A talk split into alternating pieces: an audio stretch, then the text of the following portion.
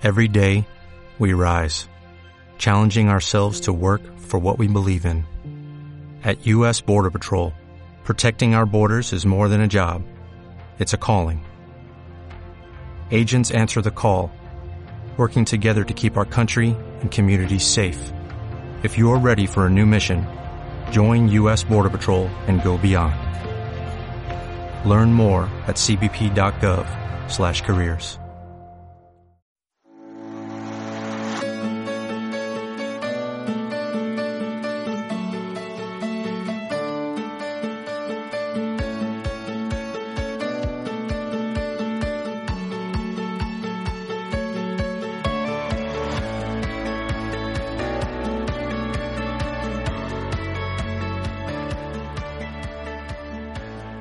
Hola de nuevo, Cadlover.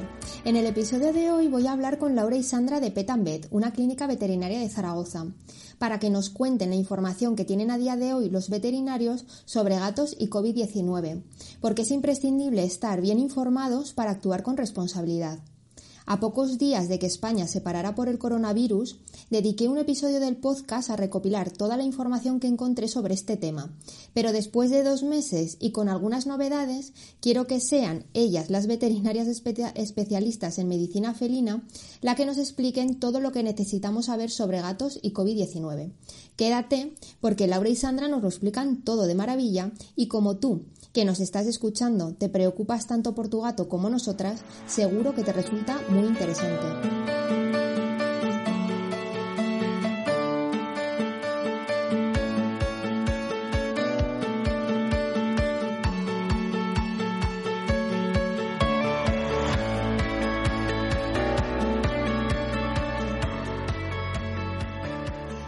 Bueno, pues aquí estoy con Laura y con Sandra, que tenía ganas de hablar con ellas porque en estos días con tanta información, pues lo que merece la pena es la información real, ¿no? Que nos van a dar ellas como veterinarias. ¿Qué tal, Laura, Sandra? Hola, pues muy bien, aquí andamos. Sí, ya me han dicho que un poco ocupadas, o sea que... Sí, hoy tenemos la tarde ajetreadilla, pero bueno, tenemos un ratillo para ti, así que no hay problema. Pues genial. Como comentaba ya en la introducción, Petambet es una clínica veterinaria en Zaragoza y me ganasteis ya con, solamente con la presentación en vuestra web, porque decíais que vuestro equipo, además de ser Laura y Sandra, eh, incluís a Salem, que es un gato callejero que rescatasteis y me encantó la presentación, porque es que atentos a las tareas que, le dan a Salem. Dicen que es responsable de la atención al cliente en sala de espera, especialista en buena conducta animal, alcahuete nato, anfitrión profesional y experto en que nuestros clientes estén siempre bien atendidos. Pero como no vamos a ir a Petambet... Claro, es que además Salem tiene un papel fundamental en la plantilla de, de Petambet. Como, como pone en nuestra web, es que Salem es el alma de la clínica. Entonces, sin él, vamos, los clientes no vendrían ni la mitad de clientes. Mucha gente tiene su propio club de fans aquí. Eh, niños vienen a saludarle todos los días. De verdad que, que Salem es muy, muy importante. O sea, que tenemos mucha suerte de contar con él. La verdad es que sí, sí. Sí, que podemos cantar cualquiera de las dos que preguntan por ser gato antes que por nosotras. Es que me encanta, me encanta la idea, sí. Eh, oye, las dos tenéis como un perfil muy orientado hacia los gatos, ¿no? Sí, la verdad es que nos hemos vuelto muy fans de los gatos últimamente. bueno, últimamente, ya en los últimos años, cuanto más aprendemos acerca de gatos, más fascinantes nos, parecen. Así que sí. ¿Y vosotras erais de las que siempre habíais sido más de gatos desde pequeñas o eso ha sido ya de más mayores? Bueno, la verdad es que eh, nos gustan tanto perros como gatos. Lo que sí que es verdad que a raíz de tener a Salem, de contar con él en la clínica, hemos aprendido un poco, pues, eh, muchas cosas que desconocíamos de las rutinas de los gatos, del comportamiento de los gatos. Y ahora la verdad es que somos, pues, casi casi fanáticas, locas de los de los gatos. Nos encanta aprender cosas nuevas. Aquí en la clínica, bueno, somos clínica amable con los gatos, entonces siempre tenemos como una deferencia especial para los gatos y para sus propietarios. Tienen una sala de espera propia, eh, siempre intentamos que en consulta pues se sientan eh, lo más tranquilos posibles, sin estrés, sin prisas. Entonces, bueno, pues la verdad es que sí que nos gustan mucho, mucho los gatos. Qué guay. Pues es que vi en vuestro Instagram que compartisteis una, un, un comunicado de la Asociación de Veterinarios Españoles Especialistas en Pequeños Animales que era sobre animales de compañía y COVID-19. Y imagino que también lo hicisteis un poco por evitar la alarma por todas las noticias que han ido surgiendo estos días. Exacto, sí, es que a día de hoy, como bueno, ya sabes que a todo el mundo le encantan las noticias sensacionalistas, entonces, claro, lo que, lo que buscamos un poco es eso, que realmente, o como ahora comentaremos, no hay tantas evidencias científicas de que realmente haya un problema real y preocupante con, con los gatos, entonces no queremos que la gente se preocupe y empiece a que abandonar gatos a lo loco porque esté preocupada porque les vaya a contagiar coronavirus, que ni mucho menos es, es así, entonces un poco por, por eso. Mm. La primera noticia, bueno, por lo menos la primera noticia que leí yo de un contagio animal de compañía fue a un perro en China. Lo que pasa es que al final yo creo que acabaron diciendo que era falso porque como que tenía las partículas del COVID, eh, o sea, como que el perro era portador pasivo de partículas, pero que no estaba infectado.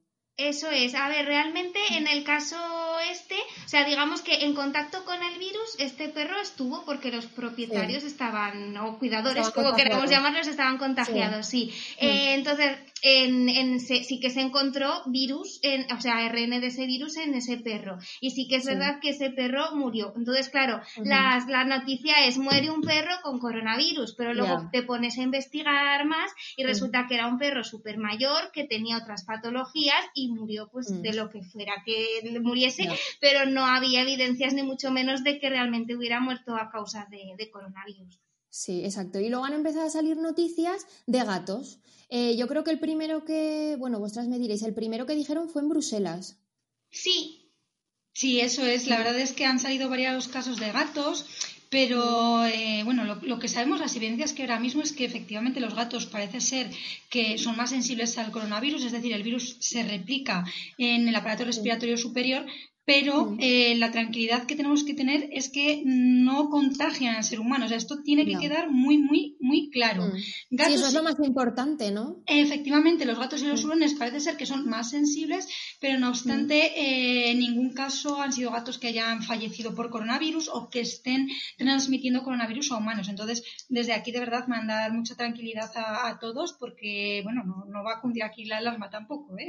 Exacto. Claro. Eh... ah, nada, perdona que Nada, sí, sobre el caso este de en Bélgica del gatete que, me comentabas, las últimas informaciones que tenemos también aportadas por, por ABEPA es que eso, que también se trataba de un gato cuyos cuidadores eran positivos y estaban enfermos de, mm. coronavirus, que sí que es verdad que por lo visto manifestó signos respiratorios y, digestivos y al hacerle una analítica se vio que, sí quedaba positivo el al mm. coronavirus, al SARS-CoV-2, pero este gatillo se, se recuperó en pocos días bien y está estupendo, por lo último que, sabemos.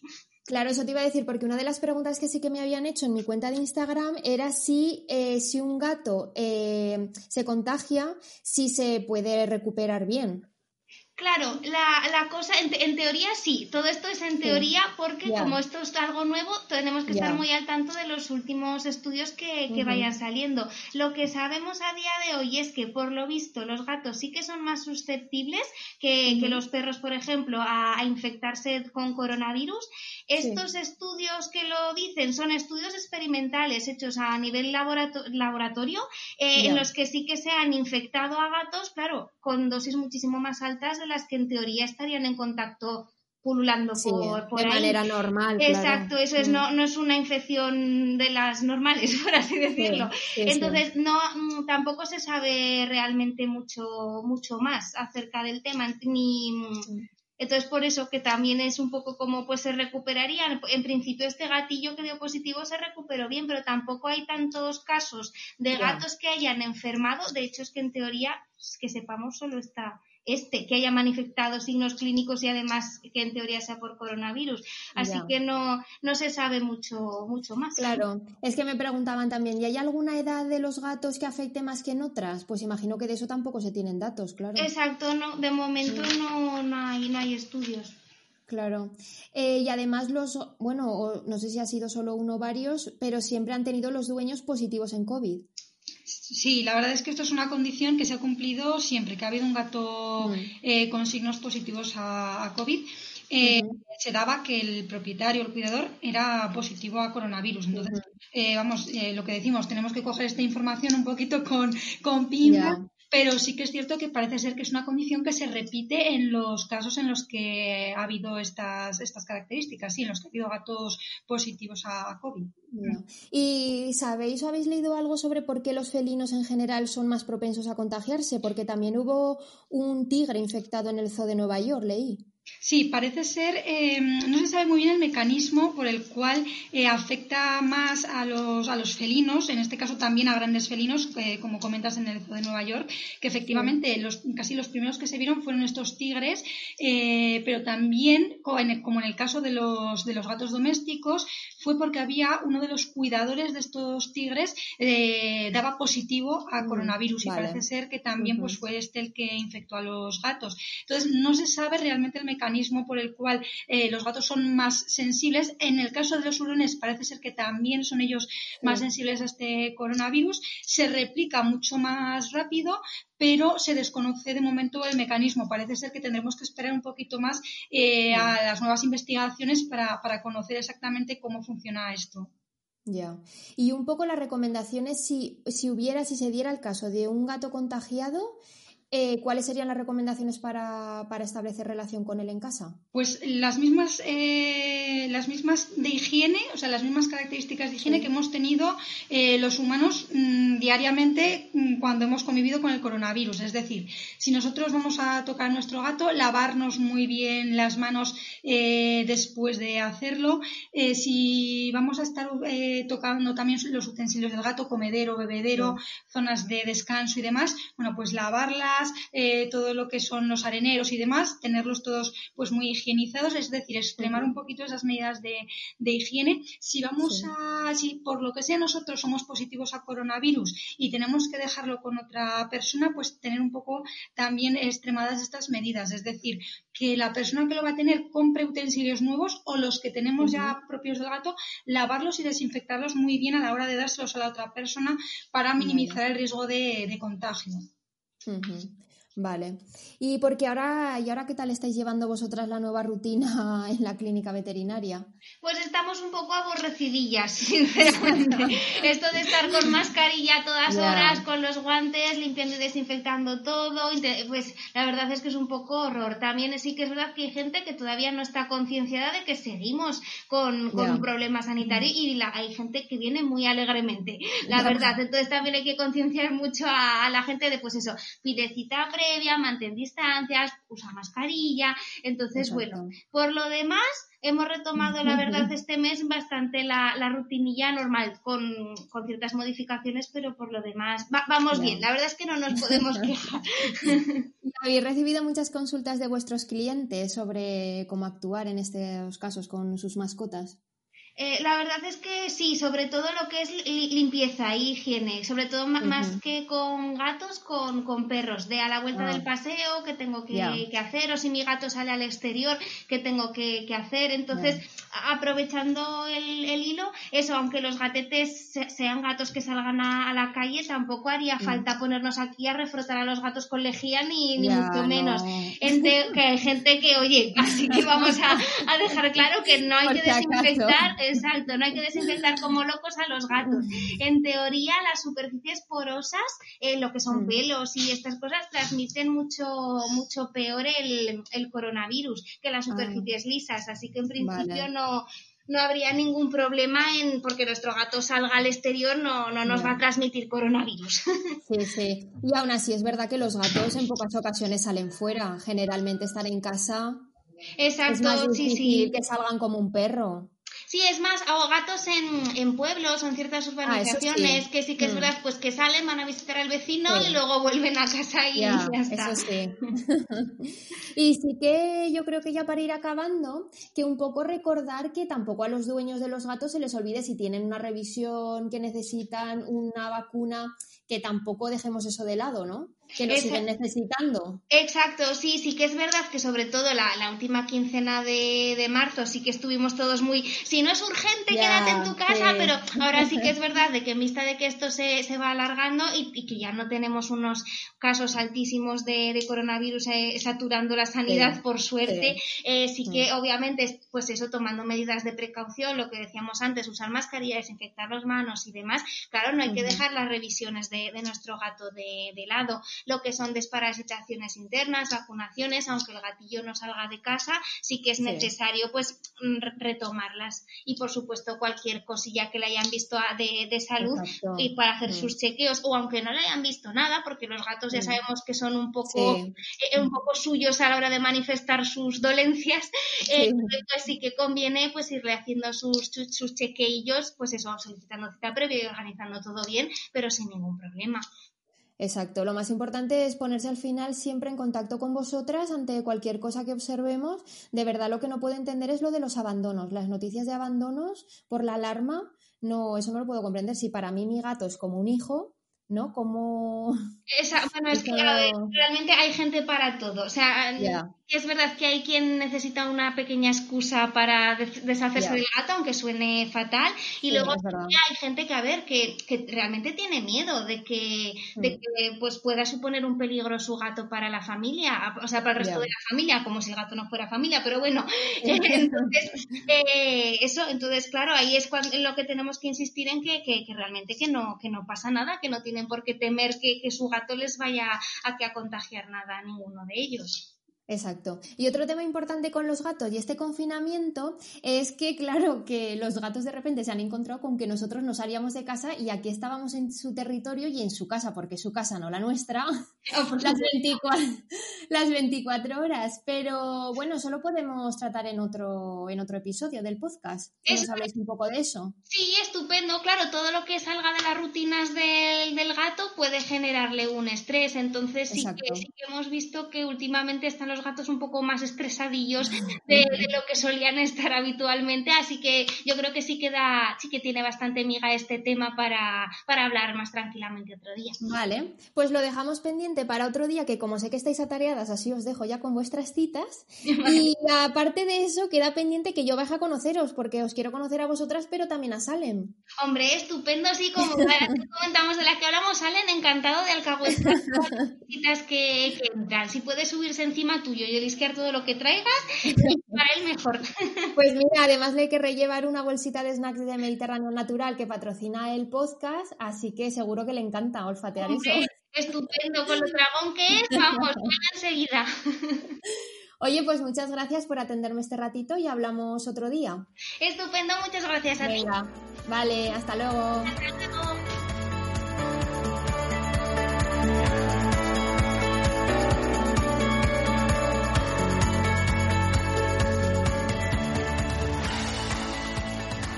Espero que con este episodio ayudemos a que no cunda el pánico y sobre todo a que quede bien claro que en ningún caso un gato o cualquier otro animal de compañía va a transmitir COVID-19 a un humano.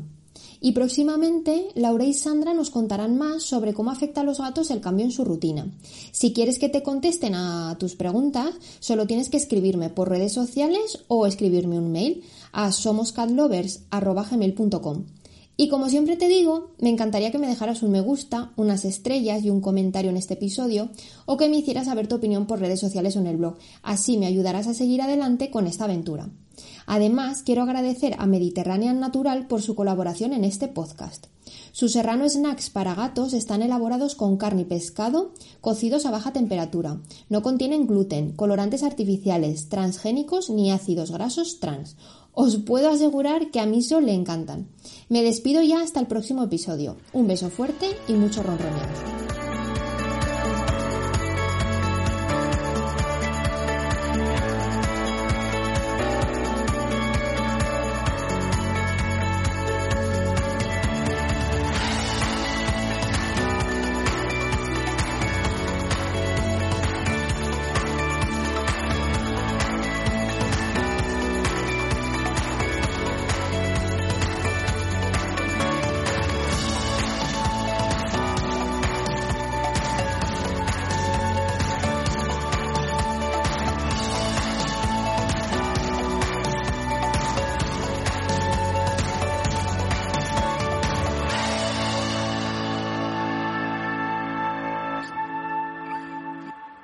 Como nuevo cliente de Western Union, puedes disfrutar de una tarifa de envío de 0 dólares en tu primera transferencia internacional de dinero en línea. Envía dinero a los tuyos en casa de manera rápida, fácil y conveniente. Visita westernunion.com o descarga nuestra app hoy mismo y tu primera tarifa de envío corre por nuestra cuenta. Aplican ganancias por cambio de moneda. No disponible para tarjetas de crédito y envíos a Cuba. Servicios proporcionados por Western Union Financial Services Inc. NMLS 906983 o Western Union International Services LLS NMLS 906985.